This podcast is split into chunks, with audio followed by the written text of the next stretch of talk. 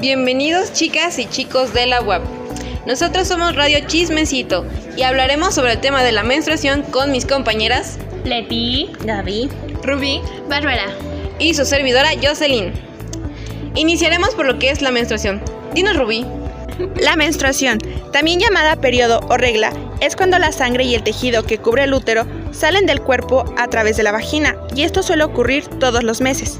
Como dato, el ciclo reproductor femenino no es solo la menstruación, ya que está constituido por otras fases, que son la fase preovulatoria, la ovulación, la fase secretora y por último la fase menstrual. Y todas estas fases implican interacciones en el cerebro, el útero y los ovarios. El ciclo ayuda al cuerpo a prepararse para un embarazo y cuando no ocurre la fecundación vuelve a ocurrir la menstruación.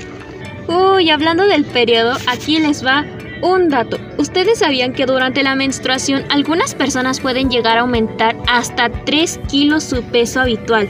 Pero no cunda el pánico, tranquis. La mayor parte de este aumento se debe que es únicamente agua que el cuerpo retiene y que por lo tanto cuando ya finaliza el periodo esta desaparece. Ah, y otro dato es que la sangre no huele.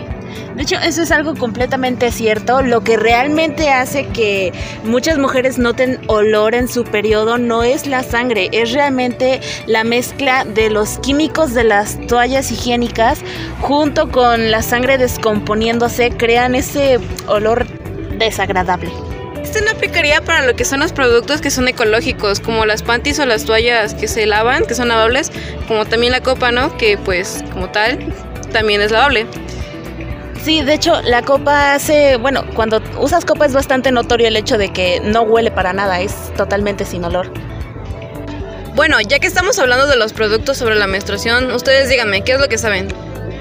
Bueno, yo sé acerca del tampón.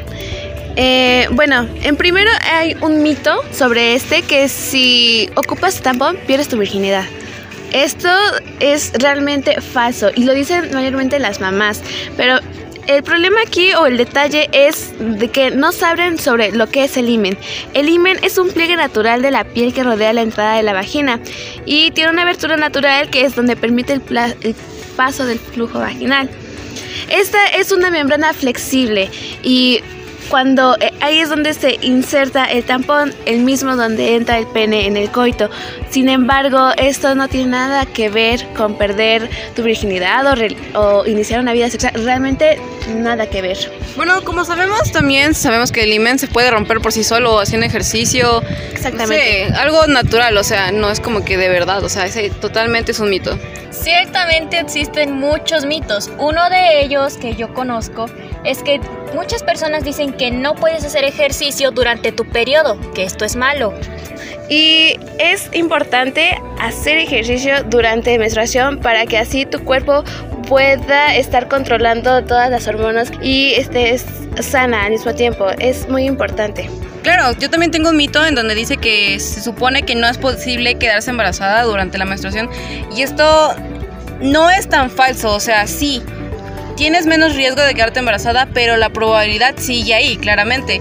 Como todos saben, o la mayoría, los espermatozoides siguen vivos o dentro del ser humano durante 4 a 5 días. Entonces, no es como tal falso, pero claramente no es 100% seguro. Todos estos tabús surgen según la región geográfica y el tiempo en el que nos ubiquemos. Por ejemplo, para Freud, el tabú surge a partir del miedo que tenemos los humanos hacia la sangre. Sin embargo, para Alan Kurt, este argumento del tabú nace sobre la perspectiva de algo sucio y en general se hacen para privatizar a la sociedad joven a tener relaciones sexuales y excluir esto de nuestra realidad, siendo algo muy confuso y sin mucha información al respecto. Y bueno, podríamos seguir hablando y hablando acerca sobre temas de la menstruación, pero pues se nos está empezando a acabar el tiempo, por lo que ya como última recomendación simplemente queremos recordarles que es importante cuidar nuestra salud y por tanto asistir a ginecólogos con tal de verificar que nuestro ciclo menstrual sea correcto. Bueno, chicas y chicos, lamentablemente se nos ha agotado el tiempo, Pero no se preocupen, seguiremos transmitiendo aquí en su programa favorito, Radio Chismecitos. Gracias. Esta información fue recuperada de Revista del Consumidor. El laboratorio Profeco reporta.